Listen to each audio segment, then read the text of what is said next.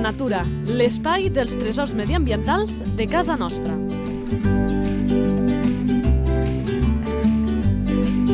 Un espai conduït per Francesc Balanyà. Doncs eh, ja tornem a portar-vos un nou animal eh, de casa nostra i són eh, d'aquells que podem tillar d'espectaculars. Abans de posar-nos-hi, ja sabeu que el que fem és sempre saludar a qui ens acompanya, el nostre habitual Marc Calvo, molt bones, Hola, amiguets, com esteu tots? il·lustrador de fauna salvatge, naturalista autodidacta, que de seguida ens diu de quin animal parlem.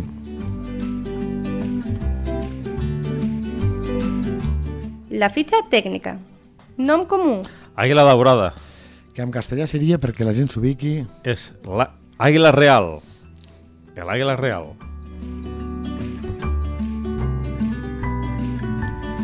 El nom que va a continuació no ubiqui tant, però sempre l'hem de dir. Nom científic. Àguila crisaetus.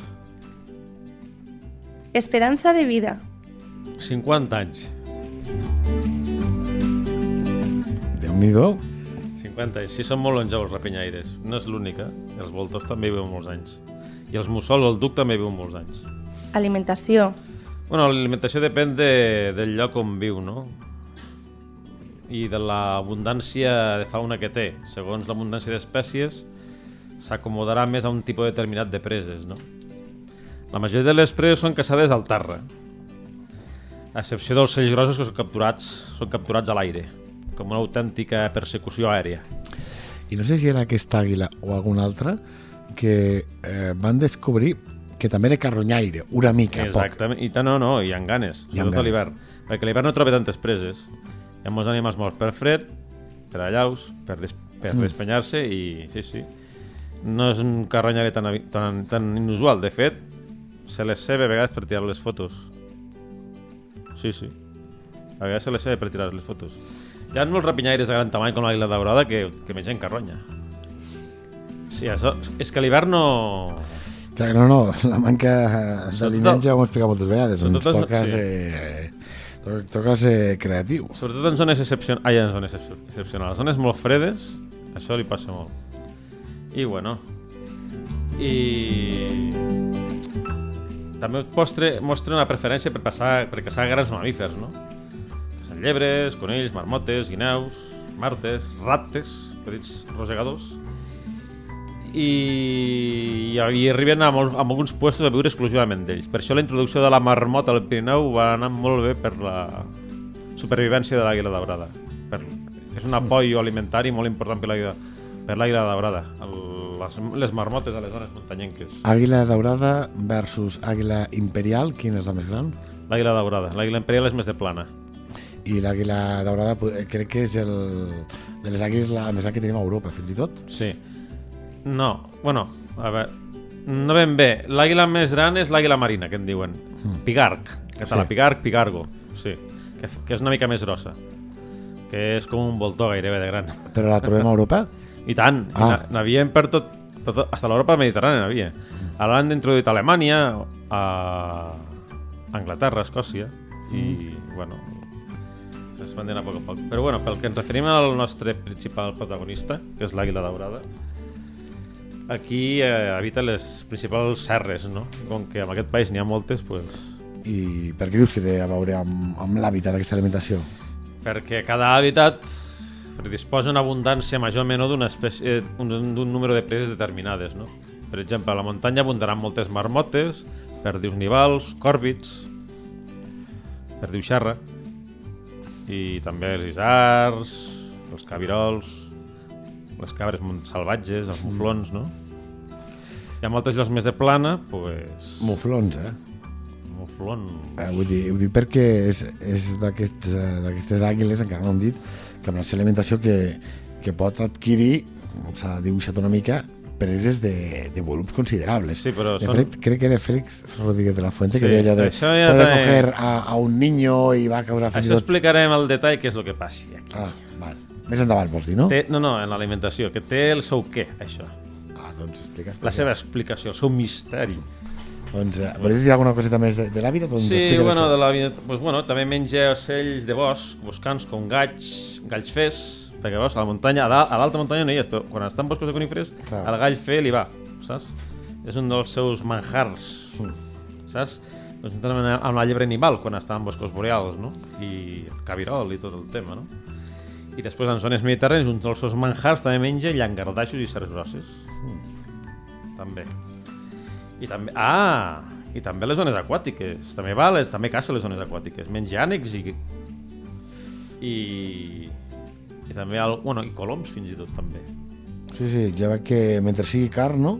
Sí, té sigui xitxa, Mentre sigui, sigui tant xitxa. si, si és xitxa voladora o xitxa corredora. Sí, sí, sí. Sí, o xitxa nadadora, fins i tot. bueno, lo de pescar peix no, no és habitual. No és lo habitual. I bueno, i el que dèiem, no?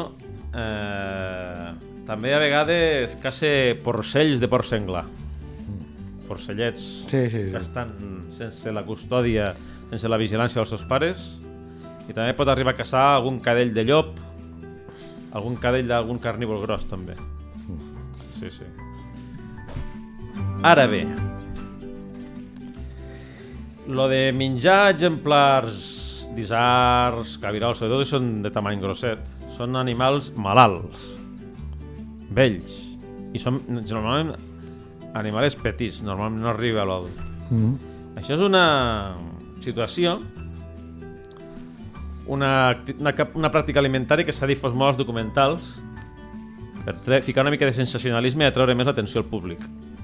La famosa imatge de la cabra montesa capturada pel Félix de la Fuente. De la Fuente. Sí, Em sembla que va haver molta crítica amb això, pot ser? Va haver com un cert...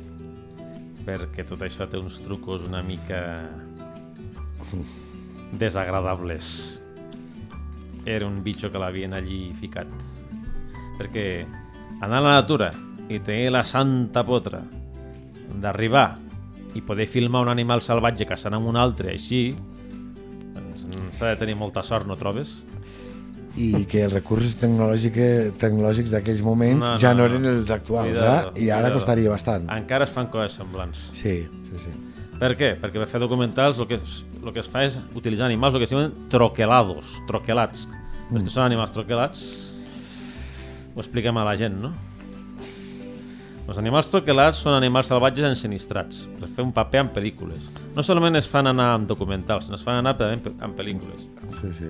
Es fan a falcons, ossos, llops, de tot, de tot, de tot. Sí, sí. Eh, recordo que hi havia un programa a la televisió que hi havia un senyor doncs, que la seva feina era això, era dotar d'animals, però de tota mena, tant autòctons com Sí. sí. foranis, però no només el que deies tu, eh, documentals, pel·lícules, sinó també anuncis. Que exacte, exacte. ara ha passat una mica, però que va haver una època quasi que qualsevol anunci es feia amb un animal, que, que, que deia jo. No? Sí, sí. Per sort també això ha canviat, ha canviat, ha canviat. Home, hi ha un famós... El, el, bueno, un famós ensinistrador que tenia un os molt famós que es deia Bart. Un nord-americà es deia Doug. Trobais a l'internet. Sí, sí. Jo, jo, jo parlo d'un senyor a nivell de l'estat, eh? no recordo quin Sí, punt sí. era, però... Sí, sí.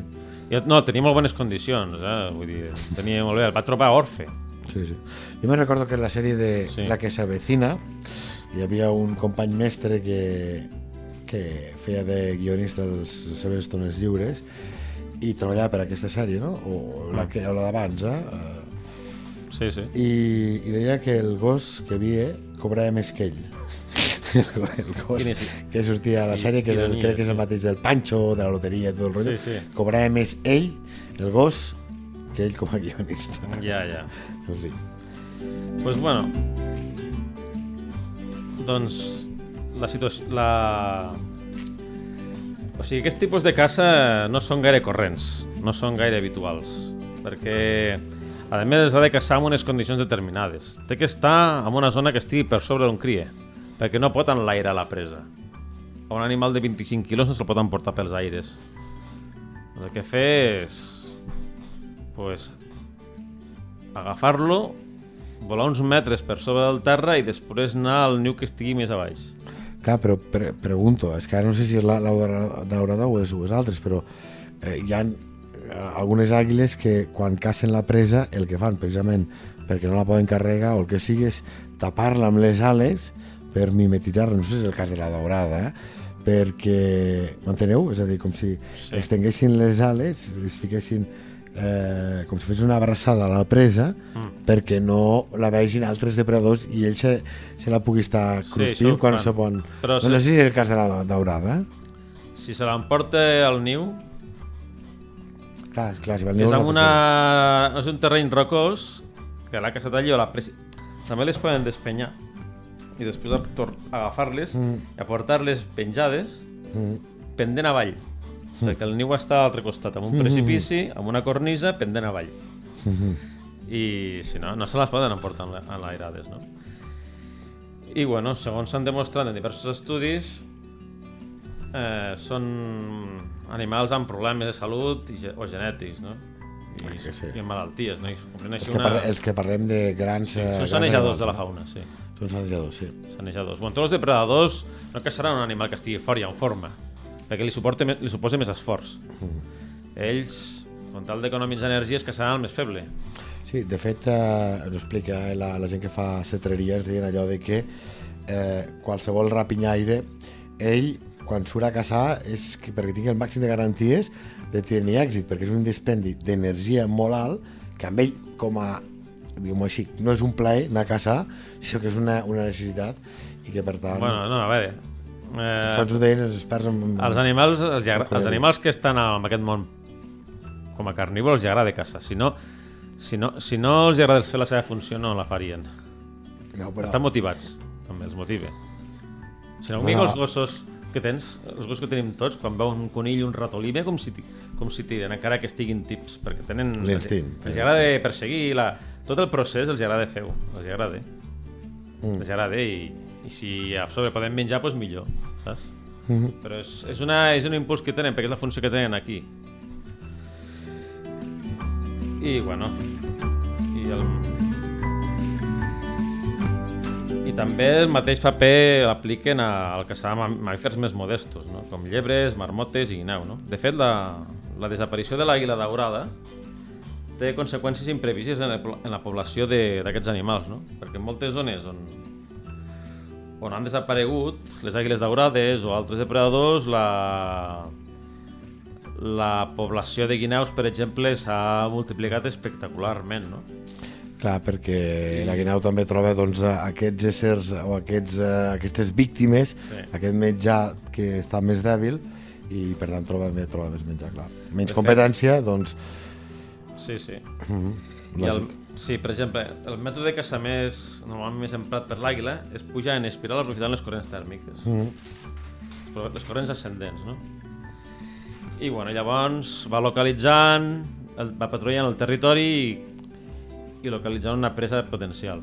De fet, és... Um, a vegades que, ve, que veiem allà un grup de voltors i tal, diem, mira quins voltors, i a vegades dius, hi ha algun voltor més petit, eh, i probablement sigui una àguila daurada, un naufrany, però també estan aprofitant les mateixes corrents Sí, sí, tots. per, per pujar i dius, "Ui, aquell és més petit o és que està... Però clar, això ho veus a grans distàncies i dius, Va, o és, o, o és el que no calculo bé des d'aquí les distàncies i aquell bitxo està, és un voltor igual que els altres i està més lluny. No, segurament que ser, per exemple, una àguila daurada, com deia, un, un eh? O milans. o milans també, eh? que també juguen a, a mateix, aprofitar aquestes corrents ascendents. O encara, o encara pot ser una simple àguila coabarrada. Que, ai, coabarrada.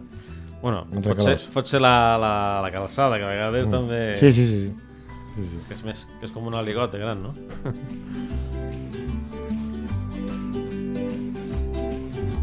Vinga, va, que abans ens n'havia parlat una mica, però ara entrarem una mica més a fons, perquè segur que cal matitzar més coses. Hàbitat. És el rapinyaire més extès de l'hemisferi nord. Yep. Sí. Es, to es troba en tota mena de- d'ecosistemes, en tota mena de, de climes, freds i temperats.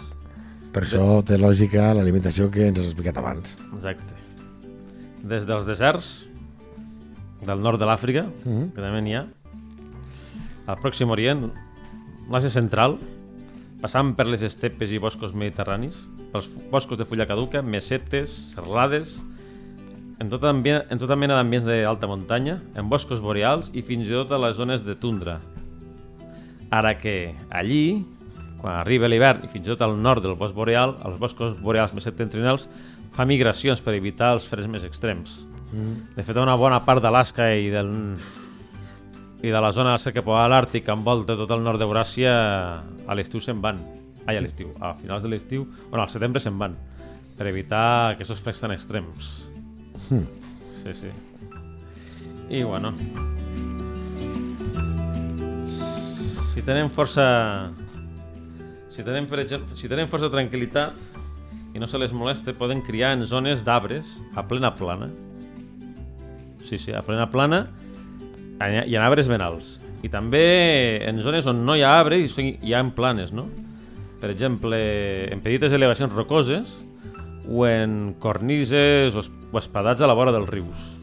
En zones d'estepa també es cria l'àguila daurada Clar, perquè és veritat, eh, ara no sé pensar, parlem Sí, sí. que ja trobem en molts hàbitats i la foto que segurament ens ve al cap a molta gent doncs és un ambient rocós de cria, Mm. però clar, eh, això no passa a tots els hàbitats com ens apuntaves abans, per tant també té aquesta versatilitat que ja veiem amb l'alimentació amb el tema dels llocs on ubica els nius. Sí, sí, a la vora dels cursos d'aigua mateix, no? Mm -hmm. I evidentment també nidifica... mm, Ara- ara parlarem en de- zones, en zones muntanyenques i barrancs. Sí, ara en parlarem eh, de, la, de la reproducció, però Sí, ara ja... abans de... també n'has parlat una mica, has donat alguna pista, però bueno, que quedi ben clar el següent ítem. Distribució. En tot l'Holàrtic i el Neàrtic, és a dir, l'Holàrtic tot Euràsia, Neàrtic tot Nord-Amèrica, fins a Mèxic. I, bueno, Ras i curt. sí. Pel nord d'Europa hi ha la temperada, el Pròxim Orient i per l'Àfrica, bueno, com dèiem abans, més o menys. Mm -hmm. I, bueno, hi ha conformant així una diversitat de subespècies, formes geogràfiques, adaptades a diferents climes i ecosistemes. Així com les petites àguiles del nord d'Àfrica i el Pròxim Orient, o les del Mediterrani, fins a les europees, que són de tamany mig, i fins a les grans àguiles d'Euràsia, nord-americana, que poden, poden tenir el tamany pròxim, pròxim al, al d'un voltor comú.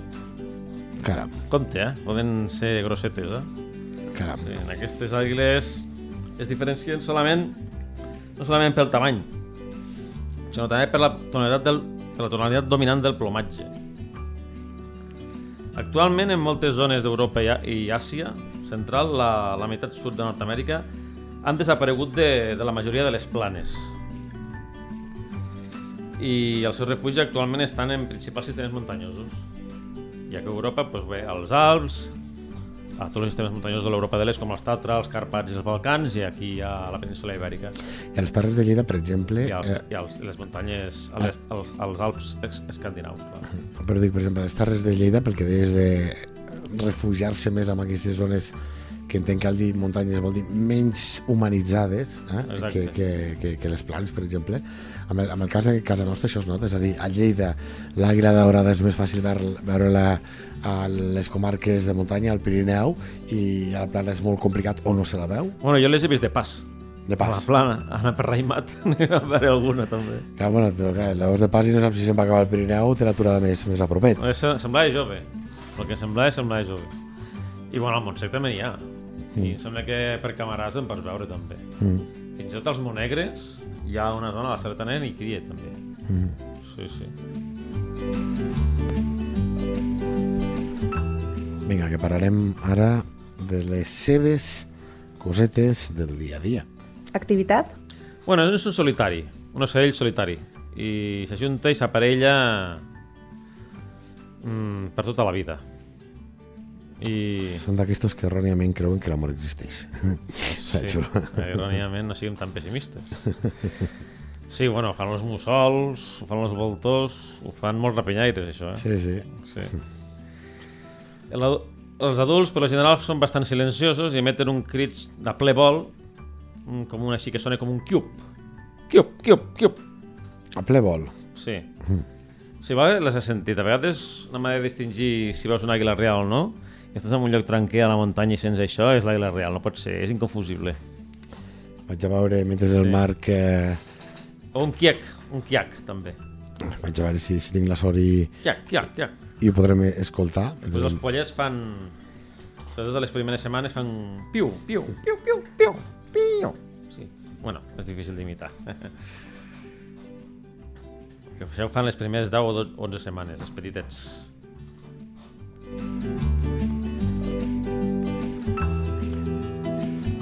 Anirem al següent ítem. De Sí, no, no, moment- encara no ah, acabat. encara no. L'activitat Doncs, és, és, és densa. és, és complexa, variada i rica. És com, per exemple, l'avidesa visual, no? És com parlar de la- la la la- l'agudesa visual d'aquest ocell, no? És extremadament bona, no? És fins i tot sis vegades superior a la, la visió humana. Això ho tenen tots els rapinyaires. I bé, i a vegades, pues, ho dèiem, no anem a veure una àguila daurada i dic, amaga't, que encara que estigui a mig quilòmetre de distància et veu. Et veuen. Sí, sí, jo crec que era el zoo del Pirineu, no em podria equivocar. Sé que parlaven d'alguna àguila, no recordo si era la daurada o alguna altra, però que diu el Marc, aquesta agudesa visual és compartida amb molts rapinyaires.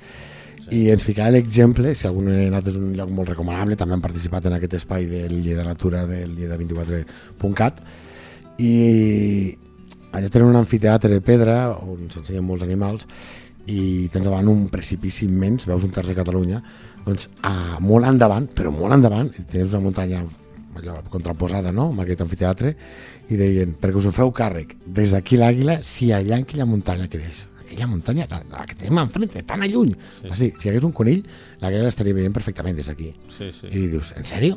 sí, sí. Vull dir, que a vegades fins que un no te diu el que implica això, no, no se'n fa càrrec. Eh? Jo recordo que em va copsar aquesta. I cojo, no és el, solament el seu discerniment de detalls, que és el que li permet tenir tanta vista. No és que apropi la imatge.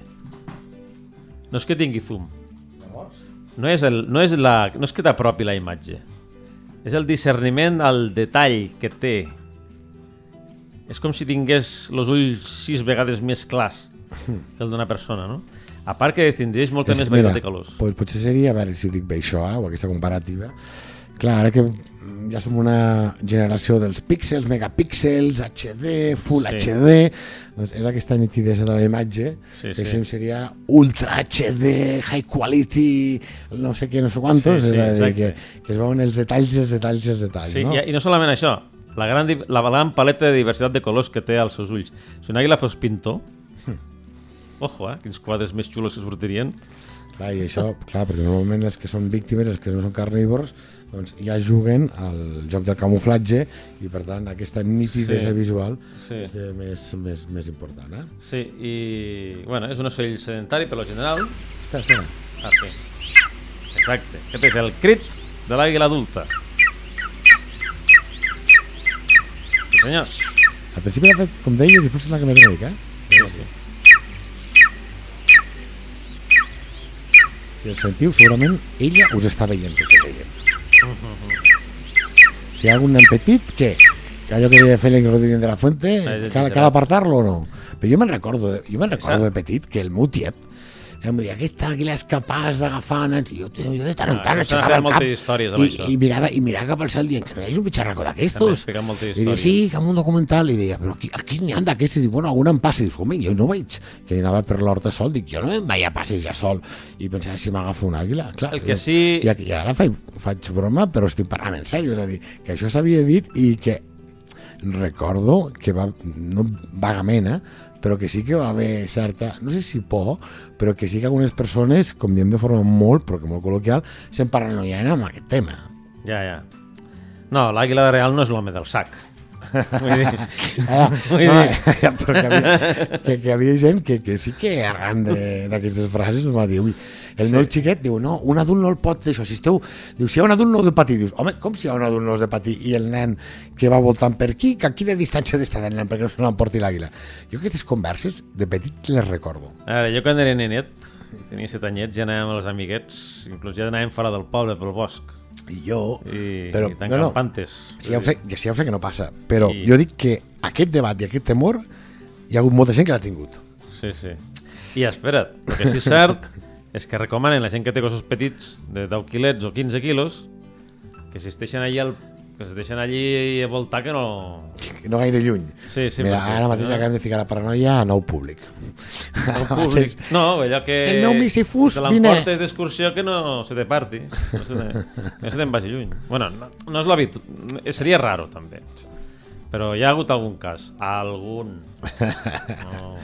Allà tenim gent que no dormirà tranquil·la. Ja, potser no tenim que, que no no- potser no s'ha vingut a explicar, potser no s'ha vingut difondre bé el missatge.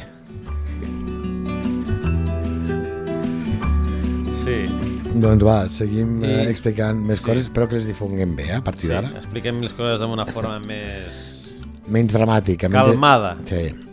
Una reflexició més tranquil·la, sense Sí. sí. eufòries ni meravelles, però tampoc No, cos i ni parlant en sèrio, que és un luxe poder veure sí. aquest ocell perquè és espectacular. Sí, I és això el- ho diem amb el cor.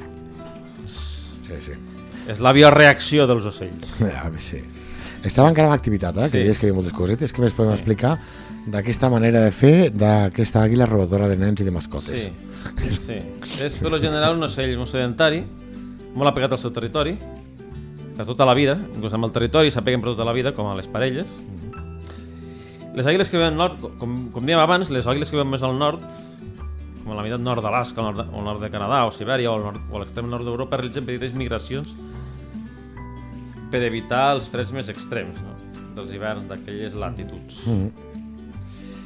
Després hi ha el tema del tamany del territori, que està molt a veure amb diversos factors. La disponibilitat de preses i el refugi que aporta i la protecció que aporta. Si ha... Si les, si els animals que caça són, estan molt escampats i és un territori amb poca orografia, doncs serà més gran. Si el, si el territori és més tancat i té molta concentració de- de- d'anima- d'animals per, per caçar, doncs amb 90 km quadrats ja, Clar. ja en té prou. O sigui, el més grans s'han trobat de, s'han calculat de 300 km quadrats, que déu nhi és més gran que tot el Parc Nacional d'Aigües Tortes. Clar, clar, es diu ràpid, eh? Sí, sí, i després hi ha els de 90 o 100 km quadrats. Suposo que també l'èxit d'a- d'aquest ocell una mica estem dient el mateix, eh? és que veiem que s'adapta al que necessita. Hem parlat d'espècies que, que és A, B, C, D, les seves característiques eh, s'acaben senyint doncs, a uns paràmetres molt concrets i si algun paràmetre d'aquest eh, canvia doncs és un drama. Aquí amb la guerra reial és una mica, la guerra daurada, perdó, és una mica el, el contrari, és a dir, si no hi ha aliment, obro terreny. Que hi ha aliment, amb menys faig. Amb aquest hàbitat estic bé, estic bé. Amb aquest hàbitat hi ha aquesta carn, doncs menjo aquesta carn. És a dir, aquesta versatilitat segurament és una mica el que explica la clau de l'èxit i aquesta distribució pràcticament global a l'hemisferi nord de, com deia el Marc. eh? Si tu vas d'excursió i veus una àguila real, tingues en compte que serà l'única que hauràs vist. Sí, Perquè d'aquí per una altra, clar, amb el territori que tenen tan gran, pues, que clar. sí. Bueno, per exemple, si una àliga entra al territori d'una altra, immediatament és expulsada, no? I, bueno, l'àguila daurada, encara que és un ocell combatiu i de comportament territorial, es limita sovint a fer vols prospectors, vols intimidatoris, eh, i bueno, quan troba la, el seu veí, de la mateixa espècie, pues això, fa vols d'aproximació intimidatoris, amb cercles, tirabuixons i persecucions, normalment. I, i en àrees de densitat de població d'àligues daurades els encontres són, són, són Constant. freqüents, són freqüents. Sí, sí. Tenim més cosetes encara? Sí, sí. Els autèntics combats aeris són raros. Són, no són, són inusuals, poc freqüents. A Això, que vol, vegades... això que vol dir que quan s'hi discuteixen és a, allò a terra. No, no, és que no arriben a, a, la, a les ungles ni als becs. Mm, no arriben a, a les mans. No arriben a les urpes. No arriben a les ales. Sí, no sí. No, a, le- a les urpes. lo més, lo més, lo més, Sí, sí, sí, sí. lo més lacerant, lo més perillós de l'àguila són les urpes. Sí, sí, sí, tant. De fet, els, el que també arriben a atacar és a objectes que volen al seu territori, com ales deltes, drons i coses així. Ah, molt bé, doncs seguim fent, posant tranquil·litat al nostre públic que ens està escoltant. Si sou Que no practicants- facin anar drons. No, a els estorbe, els produeix estrès i pot malmetre la seva cria i tot. Malauradament, jo veig uns vídeos a YouTube que són molt discutibles, la- l'ètica que sempre en què veus aquell dron que veu com un os escale per les muntanyes o com una ossa amb el seu petit passa en una placa de neu així mig escalant i que fan com un comportament de córrer. Mm. No has vist alguna vegada un vídeo Sí, d'aquestos? sí, sí, sí. De fet, hi ha un autor a YouTube que, que, que, que té l'acostum de, de filmar animals en dron i jo crec que això no és massa bona idea. De fet, digues, No, jo, jo anava a dir que sempre és, que és molt probable que això hagi passat eh, diverses vegades, però que si un no està allà eh, no pots saber si s'ha fet d'una o altra manera, no? Perquè Bueno. aquí, aquí cal, està avalat per experts, pot ser que el dron faci o no faci soroll, pot ser que el dron tingui un tiro de càmera, un tele, que se'n diu, teleobjectiu, Ja, ja. eh, que dispari de tan a lluny que a la bèstia en qüestió no l'afecti i altres que sembli un dron de pitximini molt més petit però resulta que com que no aixeca pes i té una càmera que no té distància eh, focal ha d'estar molt retallada l'espècie i sent petit doncs la tabala, és a dir Sí, si, un, si un no està allà no... Jo em vaig veure un que es veia descaradament que fugien del dron. Eh, bueno, sí, sí, però... De fet, de fet hi ha un dels, dels mètodes que tenen a, a zones com Àfrica per fer conduir, per conduir animals, grans rames de zebres o nyus i tal, és a través de l'helicòpter volant a, a mitja baixa alçada. Clar, però bueno, un helicòpter... Sí, però és que amb el dron també passa. el, clar, però és que drons ja... Amb el dron també ha passat. Sí, jo, sí, sí. Que hi, ha, hi havia filmacions que es notava que l'animal... Bueno, que es, que notava que el dron seguia l'animal. Una cosa és com... Jo no hi veure un altre, per exemple, filmant amb drons bisons, al Parc Nacional Wild Buffalo, aquell... Sí. I allò era d'una altra manera. Era molt més lluny, hi havia zoom allí, Mm. i els bisons estàvem aixecant la neu amb el seu cap tranquil·lament, buscant herba seca i de tant en tant pujant el cap i tal. I jo, per exemple, hi va haver un tigre siberià i el tigre siberià volia enxampar el dron. I estava eh, rugint amb, i, amb, i mosca, eh? Estava, una vegada hasta, hasta mosca estava. Bé. Sí, sí, sí. sí. Ser un tigre te pots permetre el luxe no de Sí. marxar, de fugir... No sé, és una, és una cosa delicada, això de filmar animals de forma directa amb drons. Jo no som massa partidari. En fi, d'activitat, alguna coseta més o ens anem... Sí, eh... l'àguila és un, és, un, és un ocell diurn, no? És un excel·lent volador i que... I, bueno, i que no sol volar batent les ales. Plana amb una velocitat mitja d'uns 70 km per hora i el vol ascendent pues, és aprofitant les corrents tèrmiques de l'aire, no? i descrivint grans espirals, cada vegada més cap amunt, amunt i amunt, no?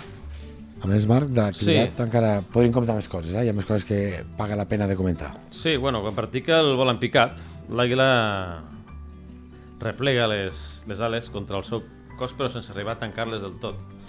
Llavors pot arribar a fer una velo... arribant a fer picats amb velocitats de 250 km per hora o més. En aquestes situacions és quan és capaç de realitzar les acrobàcies més espectaculars. Caram. Sí, sí. Eh, I després hi ha un tipus de vol que fa, que és un vol ondulat, que es veu en, en tota època de l'any, Mm -hmm. i és un vol que alterna amb picats i planejos. I el significat d'aquests vols encara no està ben clar. Pot ser una activitat lúdica o, o una parada territorial, o també en parada nupcial, pot ser que a vegades ho faci. Quan un animal fa coses estranyes, normalment és algo per atraure la femella. Ja ho dic jo, als científics. És el, xula, el xulanga, no? Saps xulangues? És dir, eh, jo sóc, mira, que o el més fort, o el més àgil, o el més bonic, o el més ric, o el que té més aliment... Jo sé que, jo he llegit a vegades, bueno, jo sé que hi ha animals herbívors, per exemple, que per, que per frustrar o per desanimar els intents de caça dels depredadors és ficar-se a córrer, fer salts per demostrar mira que àgil i fort que sóc. No em podes atrapar. Gasta, gasta energia. Fra, veus? Sí, sí, Soc també. tan xulo que, mira, jo em gasto davant teu i sé que me'n sobrarà. Sí, sí. sí és una bona tècnica, aquesta. Sí, una bona estratègia per desanimar els depredadors, però no sé si sempre és prou efectiva. Hi ha altres vols com aquest, no? Que són efectuats per les parelles en els seus vols reproductors a l'hivern. Sí, sí. Un, un d'aquests és el mascle realitza picats, són, són picats simulats, no? Com un atac a la femella i amb les paus en les urpes cap endavant. La femella gira, gira el dors, llavors se toquen amb la punta de les ungles, com si es toquessin a la punta de les Oh, que, ungles. que bonic. Unes acrobàcies... Hem, hem visualitzat aquí... M'ha recordat una mica com la Dama i el Vagabundo, Sí. amb aquella escena de l'espagueti, eh, que arriben a una situació inversímil o poc habitual, doncs aquí als nostres cels també es donen situacions Sí. d'aquestes d'un contacte lleuger Sí. però Són, sí. ple d'efecte. Doncs seguim parlant de l'activitat d'aquest gran rapinyaire. No sé si del seu amor als salts o de les coses que fa a la terra o d'altres, Marc. Sí, bueno, això de, és una de les conductes que té a a l'època de ligue, no? De baile en pareja, de baile aéreo, de ball aeri, no? Després ja, bueno, després el que fa al llarg del dia és que es passen moltes hores parat, Com tants altres rapinyaires. Deixen Eh? sortint d'una roca o una talaia, o en el cas de les femelles fins i tot a posar del, repo, reposant al, al niu. No? I bueno, i es dedica només un parell d'hores a vols territorials o de caça, tant al matí com a la tarda.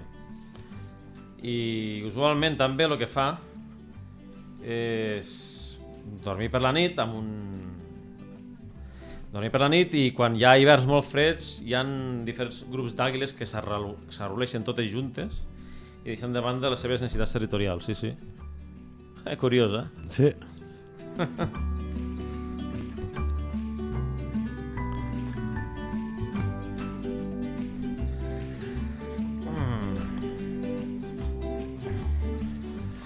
Doncs eh, parlàvem d'aquestes boniques accions i contactes que tenien als cels fa no res i això ens va molt bé per dir el següent, que tot plegat acaba anant a lo que és important d'una espècie, que és perpetuar-se, que és la Reproducció. Bé, la parada nupcial, com havíem comentat abans, consisteix en diversos vols ondulats efectuats tant pel mascle com per la femella. No? El període reproductiu comença entre gener i març, segons de l'altitud. Una, una de les coses que fa el mascle és agafar una pedra, per exemple, una branca, i després de- d'enlairar-se, la deixa anar. I després la intenta atrapar a ple vol. caram. Sí. Això és fer-se el xuleta, que, Sí, sí, sí, que sí. sempre s'ha dit, eh? el que Ho abans. fa tres cops. Les femelles també fan el mateix. Home, ha de ser molt divertit ficar-se al cap de la femella i, quan, i si no l'atrapa dir tu què m'has volgut vacilar a mi? No, perquè a tu, a tu no vacilen... Sí, però bueno, va, un mascle fent, fent el borinot d'aquesta manera, si, si li cau, diu, aquest, aquest jo no el vull. Que serà la, la riota... No. Si és la meva parella, seré la riota de la resta Però daurades. les femelles fan, fan també el mateix. Ah, sí? Sí, sí, sí, sí, sí, sí. I llavors els patossets s'ajunten amb els patossets i els més àgils amb els més àgils. També Fins i tot amb terrossos de terra, tio, ho fan això. Amb terrossos de terra. No sé com el poden agafar un terrós de terra. Bueno, això ja és el high level, no? Això és el, Sí. el nivell superior de dir, no només l'atrapo, perquè clar, hauran de fer un picat amb aquella velocitat, sinó que quan l'atrapo sé, sé finet. És a dir, Sí, sí, o sigui... té una lectura fins i tot doble. Una cosa és agafar una, una pedra, no? Sí, sí, que té la traslladada recta i que té Sí, una sí. massa definida, no? Però agafes un terrós de terra que es pot desfer.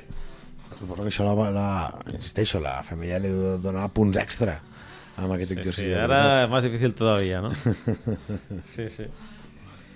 I bueno... Eh, construeixen diversos nius. Aprova't al, al micròfon, Marc, que et sentirem Sí. millor. Construeixen diversos nius al, al seu territori, que es fa que, que, que, que té un- nius, tenen ús rotat- rotatori. I per què? Bueno, perquè per si hi hagués algun problema amb algun dels nius. Clar, però sí que si alguna espècie ho fa, però no deixa de... de No és l'única que ho fa. Sí, sí, com? No, hi ha diverses espècies que ho fan, això de fer Sí, sí, dic, dic que, que hi ha alguna espècie que, més que ho fa i que és una cosa que a mi em sorprenia, tindre diversos nius. Sí, sí, són d'aquestos que ja ha de tenir propietats. Sí, sí. Una casa a la muntanya, una casa sí, sí. a la plana i una altra a la, a la platja. Una a la zona rocosa, una a la plana, Sí, sí, sí. una la casa de l'arbre també, perquè Sí. sí. que podien fer nius als arbres. No, però tenen tot el mateix territori, tot el mateix. No tenen, feia prova, feia prova. no tenen al Brasil o a l'Austràlia com tenen alguns, no? Sí, sí. I, bueno, i es fan utilitzar i els utilitzen com a eh, plataforma de cria rotativament. Mm. I, bueno, i aquests nius van acumulant material amb els anys. I es van fent cada vegada més i més grans i més alts, no? I, bueno, la, culpa, la cúpula dura uns 10-20 segons. El període nupcial dura uns 40-46 dies.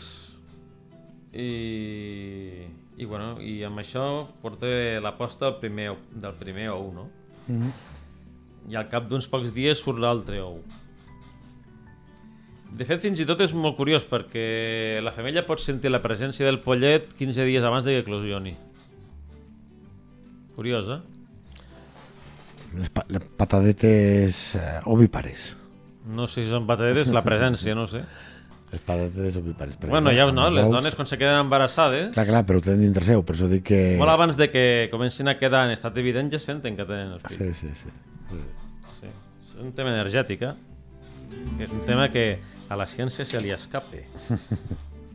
Vola més ràpid que un falcó. Bueno, pues... De fet, el pollet trenca l'ou molt a poc a poc. Té una eclosió a càmera lenta. Tarda 35 i 37 hores a sortir de l'ou. I, m'imagino, i si sap per què? Perquè a nosaltres no passa tanta estona. No ho sé. No, No, no sé sabem, tocaria especular. Mm. Després... de- Sí, digues. No, no, no, dic que, que segur que hi ha alguna raó ja, perquè la natura res és casual, però desconeixem el motiu. Mm. Això sí, amb la presència de la femella, no farà ell, no eclosionarà ell solet l'ou. Mm.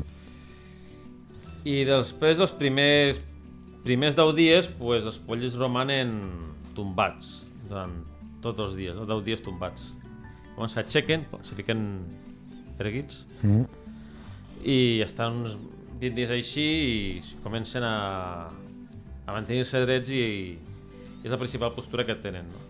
durant un mes més aviat, no 20, no 20 dies no, durant un mes els ous també el que cal destacar és que són bastant grossos i tenen unes taques rogen, marró rogenques el, el niu, el, els ous, no?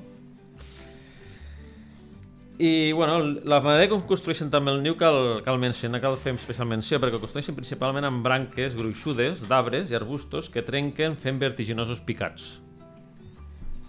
O sigui, com agafen les branques, com les busquen, com les troben. També en troben al terra, però també les trenquen. Busquen arbres secs i agafen velocitat i trenquen agafen la, la branca per impacte. I també renoven el material amb branques i fulles fresques, inclús quan estan, en presen... quan estan espolles també. Curiós. Sí, sí. Una, co una, una cosa que cal destacar també de, de la convivència entre pollets és que en dos... En, no, em sembla que és més o menys a la meitat dels nius Mm. el pollet més gros acaba hostigant i matant el pollet més petit. Habitualment, o perquè sé que en algunes espècies eh, si hi ha poc aliment, si la mare no reparteix prou... No ho sé, però és una tendència que tenen les àguiles reals, cainisme que se'n diu. I podria ser una explicació de per què en els exemplars adults hi ha més femelles que mascles. Les femelles solen ser més, són més grans que els mascles. I si resulta que el pollet que neix primer sol ser femella, a més a més de ser primer és la femella que és més gros, doncs acaba hostigant el, a l'altre a l'altre pollet si és mascle i, bueno, si és mascle com si no, però la tendència és aquesta. I és un, al voltant del 50%, perquè quan hi ha més menjar no sol passar. Clar, clar, clar. Sí, i bueno, inclús a la vista dels pares, eh, ho fa descaradament. Vull dir, és, Flipant. és algo trist.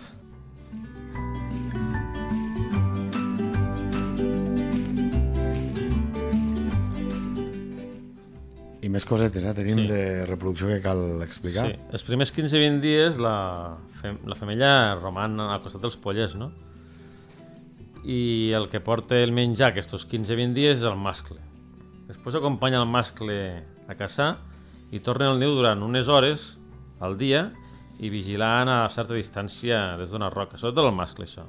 I després la femella alimenta el pollet. Va alimentant els, el pollet o els dos pollets.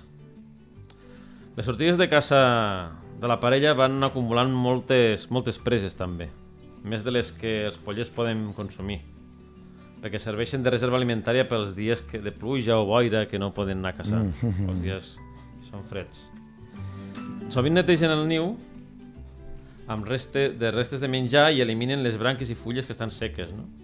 Ossos, també, no? Sí, sí, tot restes de menjar. I, bueno, després al cap d'aquestos 20 dies, no, aquests 20 dies, alguns més, comencen a créixer les plomes més fosques, no? I donant l'apariència, als pollets donant una apariència tacada. Ah, sí, el que cal remoscar també és que quan, quan els primers 20 dies de vida, els pollets tenen un plomissol molt bonic, molt flonjo, molt, com un cotó de color blanc.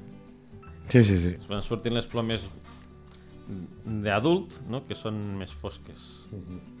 I, bueno, La majoria de les seves preses són transportades pel, pel pare i el període d'alimentació pels progenitors és uns 65 o 70, o 75 dies.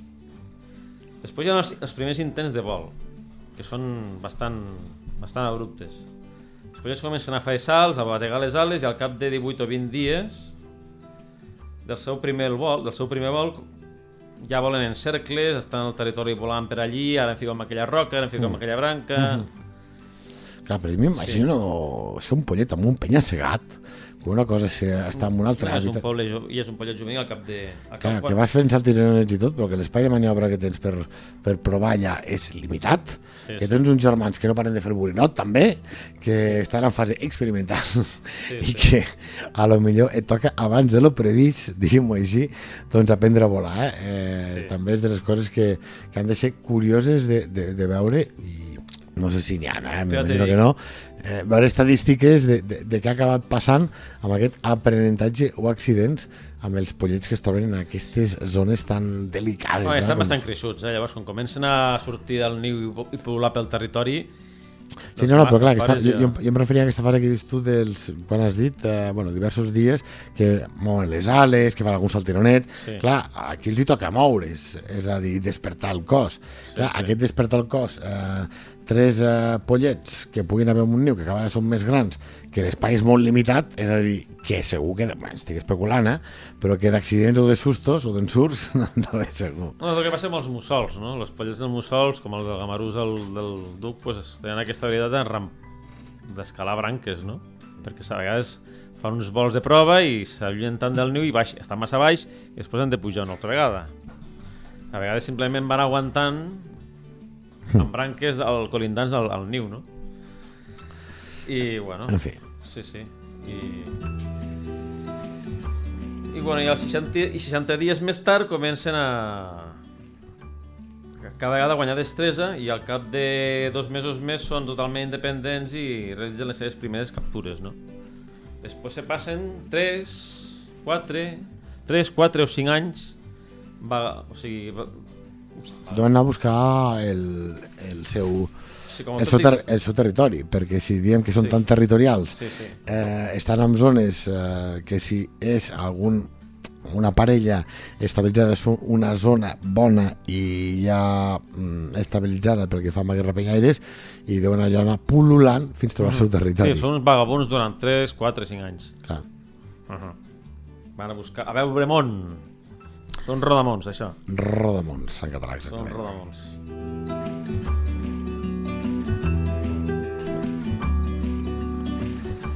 Ho tindríem això de, ja està. de la reproducció, doncs anem amb l'altre ítem que penso, no en responguis Marc, no en responguis, Salut de l'espècie. que amb tot el que hem anat explicant, jo sempre dic que alguns quasi queden contestats. Però eh, el que diu eh, oficialment les dades és que és un exemplar amb risc mínim, eh? Sí, risc però mínim. a vegades cal matitzar que això va per barris, eh? perquè fa no gaire el Marc ens deia doncs, a les zones de muntanya és més fàcil que el trobem que no pas, per exemple, en zones de plana, tot i que Sí, sí. històricament, evolutivament, hi està adaptat. Inclús habitualment el públic està acostumat a associar la presència de l'àguila real, l'àguila daurada, en zones de muntanya. Però no és exclusiu de muntanya. Mm. També està en boscos de plana. L'única diferència és que criaven arbres alts. Sí, sí. Hi havia llocs que convivia i conviu amb l'àguila imperial. La diferència és que l'àguila imperial és de zones més obertes. Bueno, l'àguila real també necessita espais oberts, no? Però s'adapta també a un bosc profund. Quan diem real volem dir daurada, eh? Pues Tu també- mires el mapa actual de l'Àguila Daurada, no solament està en grans zones de plana amb boscos grans que encara hi viu, com al nord d'Europa o a Rússia o o al Canadà també hi ha zones fora de les muntanyes rocoses amb uns boscos de plana, bosc boreal, uns boscos extensíssims i cria allí. Sí, sí, amb arbres alts. Sí, sí. I aquesta àmplia distribució, aquesta gran envergadura, eh, això fa mm, que tingui sentit el que direm a continuació, en l'apartat de Curiositats. Sí. i és que és un emblema, és un símbol. Sí, és un emblema i és un símbol de moltes cultures, no? Des dels indis nord-americans passant pels indígenes també de Sibèria, per les tribus mongoles i els kirguisos que les domesticaven per caçar guineus i llops i altres animals. Mira, eh, i els romans, l'àguila, per exemple, Mm. també ho era... Eh, No, això són ja mm, imagineria marcial. És una altra història ja. Com? aviat. La imagineria marcial. què és això? Bueno, de l'exèrcit i tot això, ja ho saps. Bueno, sí, correcte. Sí. Mm, amb l'estandarte dels romans Sí. era aquella una peça única i repetible de cada legió i surt alguna pel·lícula que s'havia perdut l'estandard i era veritat que jugava un paper importantíssim i l'estandard doncs era una àguila que diria que era la daurada precisament eh? Sí, Poder sí. no era la daurada però diria que sí, eh? sempre un senyal doncs I per que tornar ja els nord-americans amb l'àguila marina de cap blanc, no? Exacte, eh? I, Sí. i no fa mal gaire eh, a la bandera de l'Estat eh, l'àguila amb el pollo, que ja veurem si acaba de tornar segons com vagin les coses. En fi. No, però espera, amb això cal dir més coses. Sobre el simbolisme de l'àgui- de l'àguila, no? Després també anirà una mica lligat, ja ens avancem, amb les dites populars, les frases fetes, perquè també li, dona, mm. li reforça una mica aquest paper, eh? però Si l'àguila daurada, sobretot en els seus orígens, eh, estava molt associada a facultats psíquiques de certes persones. Perquè l'àguila daurada simbolitza la visió al més allà. I la visió en grans perspectives, a l'evidència, bueno, com els mussols també. I també amb el viatge astral, sí, sí, sí. Sí, sí, sí. amb el vol de l'esperit. sí, sí, sí. Per això alguns xamans, bueno, havia l'àguila roja, bueno, allà era un més un guerrer. Però, sí, sí, alguns xamans pues, tenien qualitats de l'àguila, no? Con l'animal totèmic, no? I tot això. Clar, el que està explicant el Marc quasi que es podria incloure en aquest punt. És que era un animal totèmic. Tot amic, sí, sí, sí. Com Un és- segon. Sí. Relació amb els humans. Clar, eh, tot el que hem dit és una part de la relació amb els humans, però no sé si, si hi ha més qüestions al, al respecte. Cal dir també eh, que és dels animals que de la gent que practica la falconeria, la cetreria en castellà, doncs que, que més il·lusió els fa tenir, o més patxoca, però diria que el cost d'aquest animal, no sé si ronda els 35.000 euros, una, una, una autèntica barbaritat, em van Sí. dir, amb un reportatge que, que feia, tindré un animal d'aquestos de- pel que fa a falconeria, en fi. Tota mena de capris. Capricis, capricis. Lo, lo que aprenem aquí, eh, això ho va aprendre el Marc en un altre dels les- podcasts quan parlàvem de la cabra salvatge. Dels caprits, no? I dels capris sortia els capricis, no? Correcte. D'aquesta relació amb els humans, perquè hem anat apuntant moltes coses, no sé si, si hi ha alguna coseta més. Sí, relació amb els humans, doncs pues bé, pues... Ara, com que el Marc porta moltes coses apuntades, hi ha Ah, aquell sí? moment que, mira, que haguem parlat de tot, que no ens deixem res, a part del que ja hem esmentat, i em sembla que ha trobat un Bueno, d'aquests sí. apunts que no, no, Les no comentat. típiques acusacions exagerades, no?, de capturador de corders, Ah. de caces destrosses a la caça major, que se, que se cacen cèrvols i cabirols adults, cabres, No, no, és que ja va bé que quasi cari- cabirols. Després diem que els cabirols eh, No, no fan estralls, que no els fan estralls, que... Sí, no, no, ho sé, ho sé. Però, bueno, que es criminalitzi des de la vessant humana algun animal per fer el que porta eh, milers d'anys fent, és una mica quasi... En fi, Bueno, és una mica aquest cinisme, no?, de que l'home ap- acapara tots els recursos, no?, i els altres animals hi diu... espavil. Lladres, no? Sí, sí, sí, sí, sí. Sí. I quan no fan de lladres diuen, clar, és que tenim superpoblació dels, dels que abans deia que em robaven. I la, és, no, és, és com aquells casos, no?, dels dofins i tot el tema, no? La gran indústria pesquera porta gran part del peix i, i, i encara és que així dels dofins, però i tu que no et veus la quantitat de peix que agafes? Sí, sí. Clar, és que és això. En fi, Sí, i, bueno, i degut a la ignorància, a la desconnexió que té qualsevol activitat econòmica, no? És la desconnexió que té l'activitat econòmica sobre la funció i el sentit de la vida que tenen les altres, altres espècies, no? Els depredadors. sí, sí, sí. En fi, I, bueno, encara que està capacitada per, per emportar-se animals de 20 o 30 quilos, ho fan exemplars molt malalts. Clar. I contribueix a la, a la, a la selecció natural, no? impedir la propagació sobretot de malalties a exemplars saludables, com la sarna i la, i la ceguera, que cada X anys arriba el típic titular de, de diari, no? Els isars de la Vall d'Aran o del Pallars tenen una gran plaga de ceguera. saps? Ah, Cada X anys apareix això, perquè Sí, no hi ha sí. depredadors que se les, se les, se les, cruspeixin, clar, clar. no n'hi ha prou depredadors, més ben dit, que se cruspeixin i, i, I, passa això. I aquest, en lloc de desaparèixer del mapa aviat, va subsistint i va propagant doncs, aquella enfermetat. Sí. Clar, sona això. molt cruel el que estem dient, però és que això és la, la natura i, i tal qual l'expliquem, eh? perquè s'ha d'entendre sense ulls humans, sense aquests judicis És un humans. equilibri, uns viuen, uns continuen. I la perpetuïtat de l'espècie, que és sempre Ai, uns moren i uns continuen. doncs, Ah, passa per qüestions eh, com aquestes. Sí. Anem amb aquest punt, que a mi particularment m'interessa molt i tinc una mica creuat. Espera, que no m'he acabat. Ah, doncs vinga. Eh, eh, eh. Així com també passa també, això també passa amb les, amb les poblacions d'animals més modestos, eh? Vull dir, també tenen els seus episodis, no? Amb les llebres, les Sí, marmotes, sí, també. sí, sí. I, bueno, sempre el problema de, de nosaltres, no? És que sempre veiem el, a la natura com un problema, no? En lloc, com un conflicte, no? En lloc Sí, sí. De, de veure com un aliat, no? Com una, com, com una cosa que, que, que en formem part, que no gira entorn a nosaltres a la natura, sinó que nosaltres en formem, en formem part, no? Sí, sí. En fi, aquest seria, seria Sí, sí, debat. Vinga, ara sí, Sí. ja, som-hi.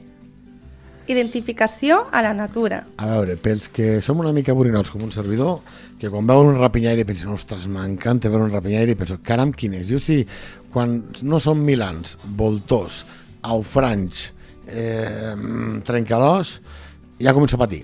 Mm, Entre ja. rapinyaires i carronyaires, eh, falcó, mm, sí, però ja si és un falcó mostatxut, o, ja, ja, ja començo a patir. Un Ja és algo que sabies de que hi ha com està xut, Però... això. Sí, sí. però- És, algo. Eh, però si té forma d'àguila, àguilot, àguila imperial, àguila calçada, àguila aquabarra, eh, torn, tot, ja, ja a mi que ja em comença a les siluetes jo a perdre'm. Ah, Com comença. com, sé, com sé jo que allò que estic veient és una àguila daurada? Pues és una àguila d'un color més uniforme, amb unes ales visiblement més llargues i amples, amb unes primàries ben marcades, Què són les primàries? les plumes principals que marquen el límit de les ales. Ah, els dits. Que Fa com uns dits. El, els, el que vulgarment s'anomena dits. Sí. Sí.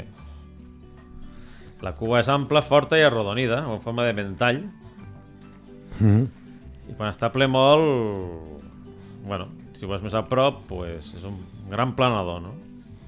Amb una envergadura important. Sí, sí. Recordem que és el rapinyaire de Catalunya segur, no? Més gran? De Catalunya. No, el més gran és el voltor negre. Però això és carronyaire, no rapinyaire. No, tots dos són rapinyaires, amigo. Carronyaire. No, rapinyaire. Els voltors són rapinyaires, són la família dels rapinyaires. Carronyaires. No, no, no, no, no.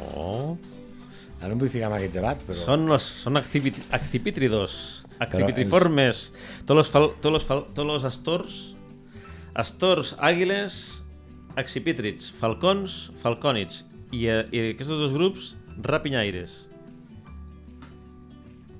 I els mussols són titònids. Estic buscant per internet. Estrigiformis, estrigiforms, estrigif, estrigiformes los, los mussols, però són aquests són rapinyaires. A veure, a veure. Ja veuràs. Mentre, mentre es va, va mirant el marc... Eh... Mira el cos, la forma del cos que tenen, Sí. la morfologia que tenen. A veure quines ordres m'has dit, perdona. Rapinyaires. Entre els rapinyaires Ah, hi ha sí, té raó el Marc. Els axis, sí. Oh, sí, té raó. accipitris i els falcònids i després per ballar els estrigiformes. Eh, Els estríguids. Sí, correcte. Ho ha, ho ha clavat al 300%. Ai, aquest Marc Calvo, que ens Això és massa i em fa quedar malament. Això és sistemàtica i que mere més. Allò, sistemàtica i... Mentre se'ns fon la música, que el Marc estava pensant, però no es fon la secció perquè encara d'aquesta identificació a la natura ens cal explicar més coses eh, per Sí. reconèixer aquest diguem-ho bé, gran rapinyaire, no el més gran, sinó un gran rapinyaire. Què És més el de dir? quart rapinyaire més gran de Catalunya. Vinga. El primer, el voltor negre. Segon, el trencalós. Tercer, el Tercer, voltor comú. voltor comú. I quart, l'àguila daurada. Vale. Ja tenim rànquing. Vinga, va. Sí, sí. Doncs Bé. aquesta identificació a la natura, què cal saber? A més a més, el nom d'àguila daurada ve d'aquelles plumes occipitals que tenen al voltant del cap i la nuca. Són unes plumes de color daurat, amb tonalitats ataronjades, que recorren el seu cap, la nuca i el coll. No? D'aquí ve el nom d'àguila daurada. Els joves, per això cal destacar que tenen un plomatge més fosc que els adults. Sobretot els joves de fins a 4 o 5 anys. Tenen la base i després també tenen un plomatge una mica més variat que els adults. Tenen, per exemple, algunes parts del cos blanques, com les, les, les plumes de la cua, que són blanques amb les puntes negres. Després també als extrems, després, al, al, després hi ha unes, ta unes característiques ta taques blanques a la part mitja de les ales i després a la part central de les ales vis- vistes des de sota.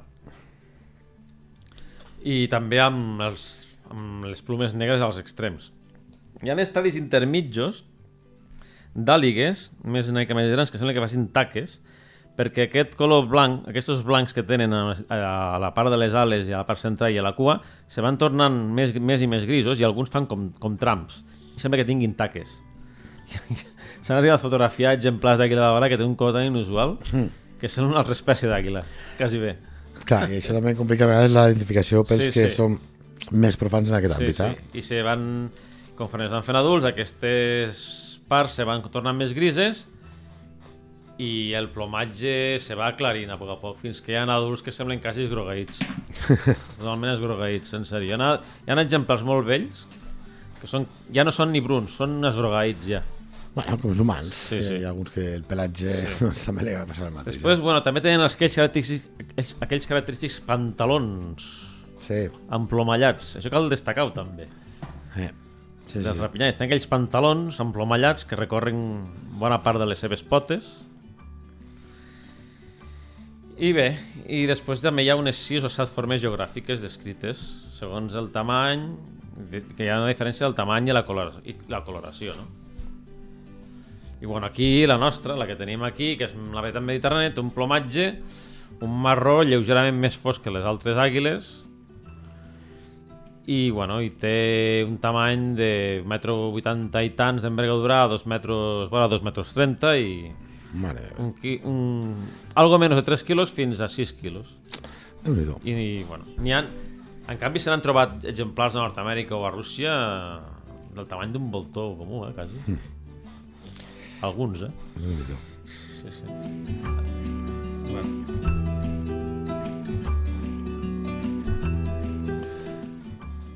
Encara tenim que destacar un altre detall d'això, i destacable i important. I és que les femelles amb aquesta espècie sempre són més grans que el mascle, al voltant d'un 30%. Caram. Sí, sí, una cosa a destacar. No és el típic dim- dimorfisme, dimorfisme sexual, que seria la diferència de tamany entre sexes, no? Que normalment és el mascle, sobretot en mamífers, pues amb Diformisme t- és diferència entre mascle i femella, pot ser en colosa també. No amb- dimorfisme, sí, exacte. Sí, no només amb tamany. Sí, això, exacte, sí, també és en color, també és en, també és en color, sí.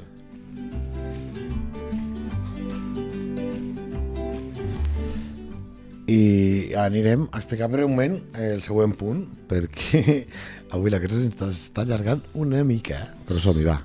Problemàtiques. Problemàtiques que sempre se l'ha estat acusant de acusacions exagerades, no?, de del mal a la cabanya ramadera i, i la caça major, no? I això, bueno, és un tema que... Però no és de les més maltractades en aquest No, sentit. no és de les eh? més perseguides. No és de les més maltractades, també. És a dir... Després també, si digues, sí. No, no, no, dic que, que altres animals doncs, han estat molt més perseguits per, per aquestes afirmacions humanes, mm. però no és pas l'àguila daurada la que més eh, ha estat damnificada per acusacions i per accions, que, que també és important. De fet, també se l'ha enverinat moltes vegades i fins i tot també se l'ha caçat com a trofeu. Ah, això sí. De fet, una cosa que cal demostrar, que cal destacar és que encara continua bastant els prejudicis amb l'àguila daurada. Fins a un punt que fa uns pocs anys, a Noruega, va donar permís a que els criadors de rens caçessin algunes àguiles reals. Vull dir, això és... Ja és tirar massa lluny, no? És el dark tema entre activitat ramadera i depredadors de la zona que se gestiona normalment d'aquella manera. Segur, segur, segur que podríem parlar de mils casos eh, d'aquests grans animals, però des dels més petits a abellerols i abelles, eh, per exemple, que a casa nostra coneixem prou bé, però sí que és cert que segur que mai trobarem una solució que agradi a tothom. És També- que, que contenti amb una i amb altra part. Eh? Jo crec que també té a veure amb el model econòmic que tenim, no? Sí, no, no, eh, això és, és absolutament d'acord. Seria un altre debat, eh? Però... Bueno, la, manera que, la, forma de, la, la manera de projectar l'explotació, perquè, per exemple, hi ha pobles ramaders com els mongols que no tenen tant problema, tants conflictes amb àguiles i llops. I mira que té una cabanya de cavalls tremenda. Sí.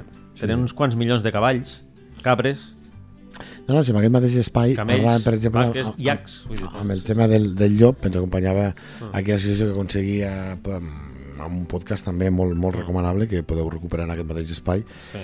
que ens deia que tant parlava del llop amb el dany a, l'eix, eh, a la ramaderia extensiva doncs que on més llops hi ha de tot l'estat doncs eh, allà els ramaders no, no tenen pràcticament cap problema perquè han après a gestionar a, a, a gestionar els ramats tenint en compte aquell factor no? És a dir, que a vegades no, no és blanc o negre exacte. eh, no entrem més perquè aquest debat l'hem tingut moltes Sí. vegades perquè I és relliscós. a més a Eh, més. sí, no, i, i bàsicament perquè és que ens anirem quasi a dues hores de, de Sí, podcast. sí. és- I encara... S'ha de- de desgranat minuciosament i, i parlar pas, cas per cas i situació per situació. I... Perquè cada lloc té una, situació, té una solució... Dif... Sí, Sí, hi ha sí. diferències en la manera de solucionar. Absolutament, amb matisos que són, són importants. Sí. Vinga, va. Canvi de sintonia.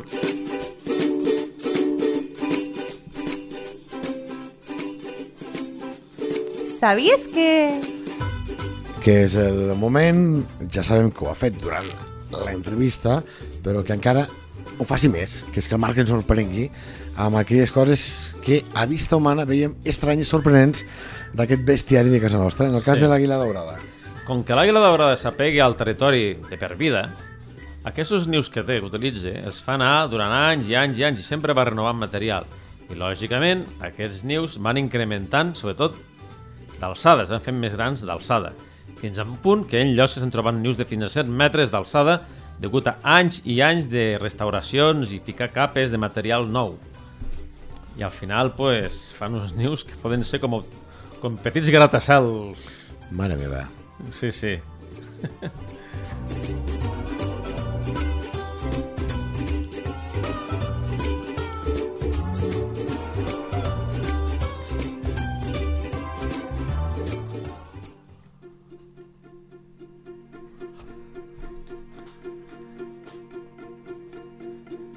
Natura a punta de llengua.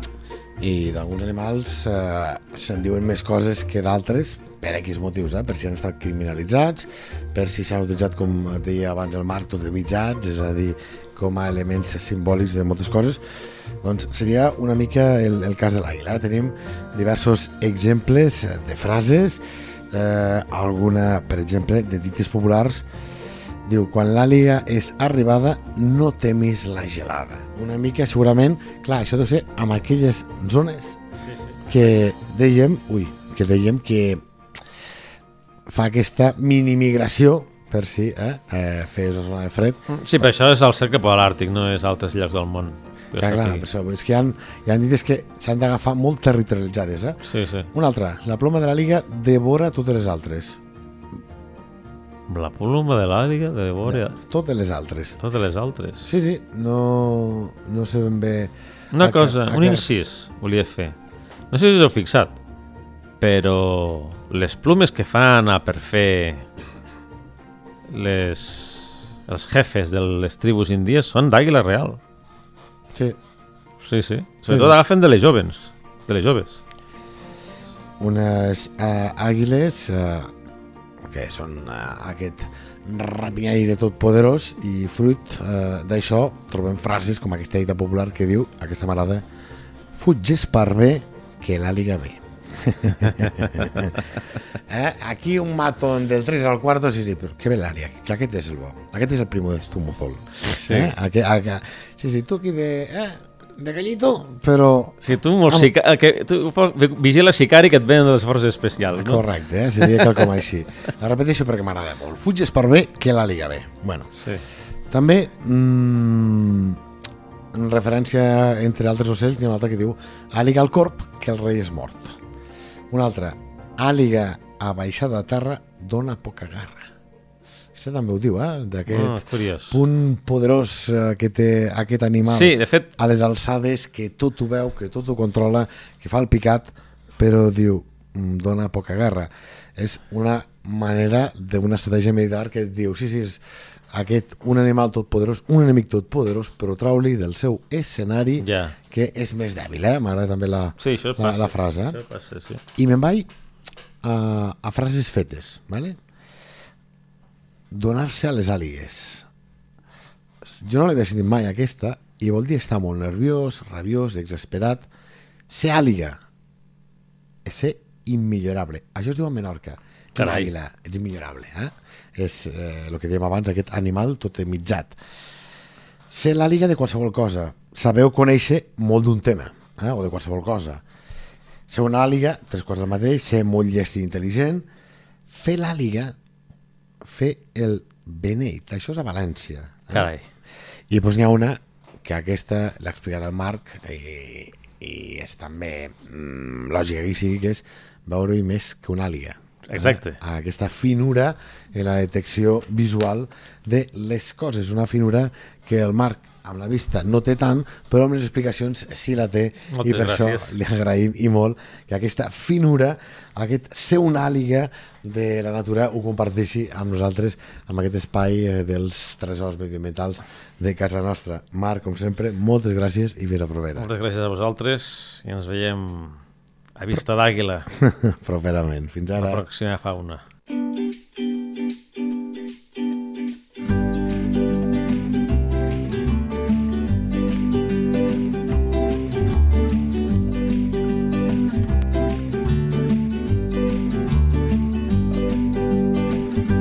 La teva explicar un tresor de casa nostra?